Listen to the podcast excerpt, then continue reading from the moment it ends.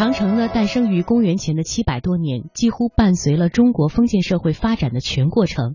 它是世界上有史以来最长的一道军事防御工程，像蜿蜒的一条巨龙，横跨在崇山峻岭和江河湖海，横卧在中国北方的土地上。它的总长度几经变化，全部加起来超过了五万公里。今天呢，长城作为中国的象征，热情的迎接着来自世界各地的朋友。这些游客们可能并不知道，他们脚下的这些砖石实际上非常的年轻。真正古老的长城有着完全不同的面貌。这是片古老的土地，日出而作，日落而归的农耕生活，在这里生生不息的持续了至少近三千年的历史。公元前九世纪，在这片以农耕为本的土地上，诞生了一个新兴的国家——西周。西周依托黄河流域而建，地处中原，国土四周分布有氐、夷、羌、戎等众多的少数民族。为有效的保卫国土，防御外敌入侵。西周军队开始不断的修筑一种土堆，这种土堆在当时有一个形象的名字——烽火台。烽火台以夯土构筑，看似土堆，实际上却是一套先进实用的烽燧系统。烽和燧外观相似。功能不同，日间点燃以烟报警叫燧，夜间点燃以火为号叫风。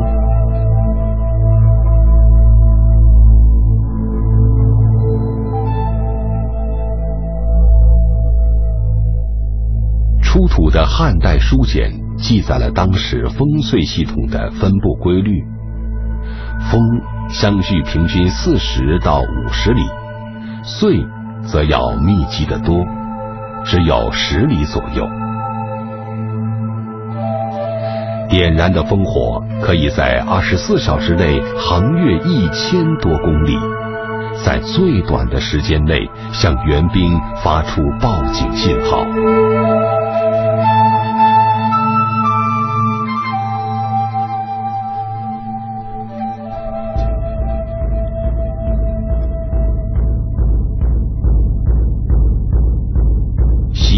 最后一个帝王周幽王，为博得美人一笑，竟把烽火台当作玩物，无故燃起火光，引来四面八方的援兵如热锅上的蚂蚁，乱成一团。美人笑了，周王朝的运数也到了尽头。公元前七百七十一年。西周灭亡，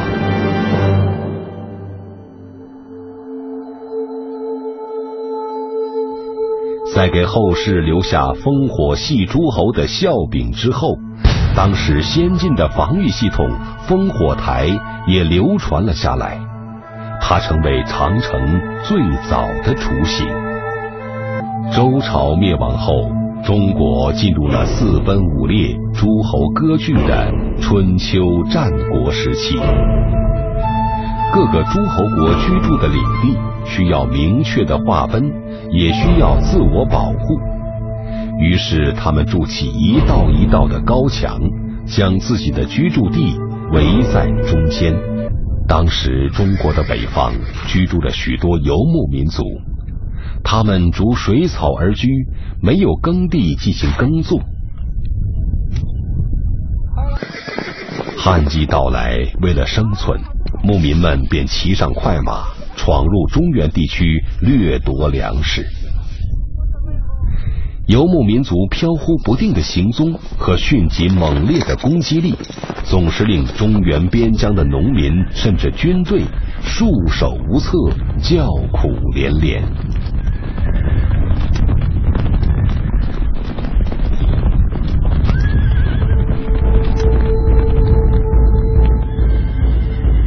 为了阻挡游牧民族的进攻，中国北部各诸侯国开始用墙把烽火台加以连接，以保卫家园，形成早期长城。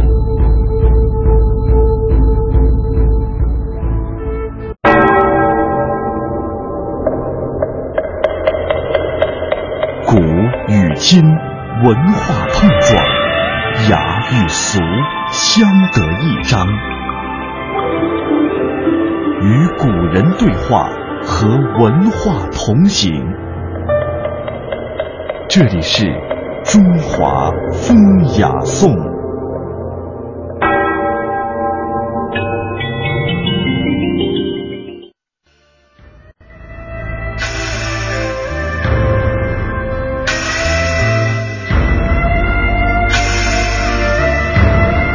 一堵城墙横亘数万里，晋末几千年。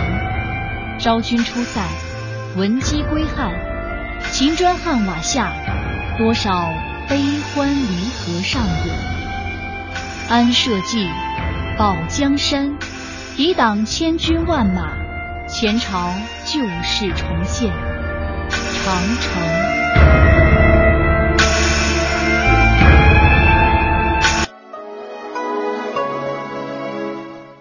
公元前二百二十一年，秦始皇统一了中国，建立起了中国历史上第一个统一的中央集权封建王朝。他自称始皇帝，意味着秦王朝将成为两世、三世、四世，直到万世永继的铁打江山。秦始皇很清楚，游弋在北方的草原民族是帝国存亡的最大边患。从公元前二百一十四年开始。他下令拆除原来诸侯国之间相互防范的长城，把原来燕赵秦三国专门用来对付游牧民族的旧长城进行修缮和连接，并且在北部边疆的其他地方增修新的长城。七年之后，一条西起陇西、东到辽东、长达五千公里的长城完工了，成为了名副其实的万里长城。根据史书的记载，秦时参加修筑长城的军队有四十万，除此之外呢，还用了五十多万的民夫，包括囚犯、平民、女人，总人数呢已经近百万了。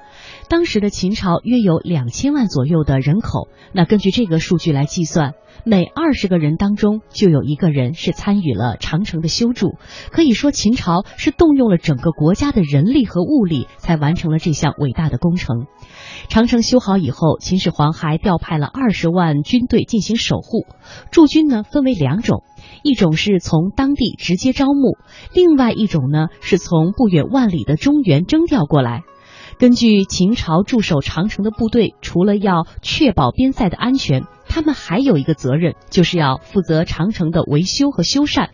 为了解决庞大驻军的生活费用，守卫长城的士兵呢，被要求一边你要戍边，另外一面呢，你还要进行一定的耕作。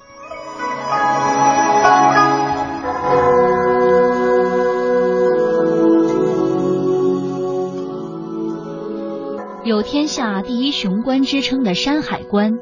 在距离关城十几公里外的一座小山上，建有一座孟姜女庙。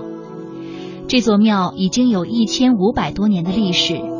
庙里供奉的不是释迦摩尼，也不是玉皇大帝，而是孟姜女这个普通的民间女子。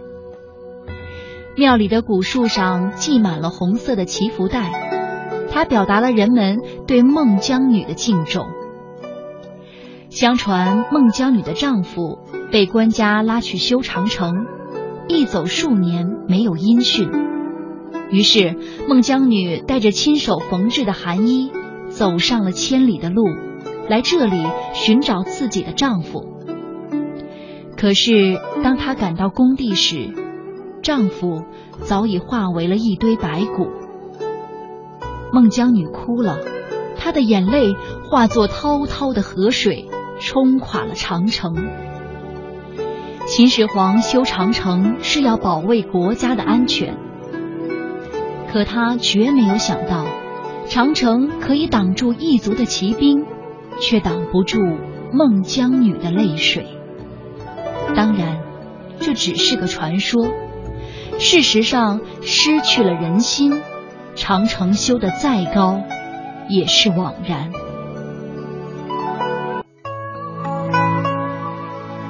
秦始皇死后不到七年，农民起义军便呃攻入了咸阳。秦王朝的万世基业其实只传了一代，便在秦二世的手里彻底的崩溃了。秦朝灭亡了，真正流传百世的是长城。遍体鳞伤的长城也见证了秦王朝的没落，见证了汉王朝的崛起。公元前三十六年，年轻貌美的王昭君肩负着和亲的重任。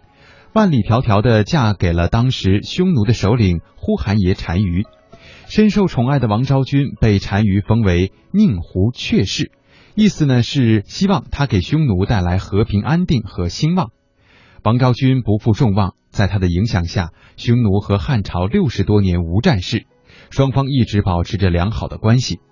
一个弱小的女子用她的美丽、善良和智慧修兵霸占。化干戈为玉帛，为长城两边的百姓都带来了长达半个多世纪的和平和安宁。公元七世纪初，李唐王朝建立，唐太宗李世民开创的贞观之治，奠定了唐帝国近三百年的宏伟基业。唐朝不仅是东方，而且是当时世界上最为文明强盛的国家。他们以更加开放的姿态，把眼光投向了长城之外。强大国力的本身就是一道令人望而生畏、难以逾越的万里长城。天下太平，国泰民安，便无需一砖一瓦、一城一墙。因此，唐朝不是修不起长城，而是无需修筑长城。这种自信和底气，来自一个泱泱大国强盛的国力和宽广的胸怀。万里长城因战争而生，因和平而终。今天，它在废弃了军事作用之后呢，成为了一个文化的符号和非战争的象征。长城老了，但它的历史和故事还远远没有结束。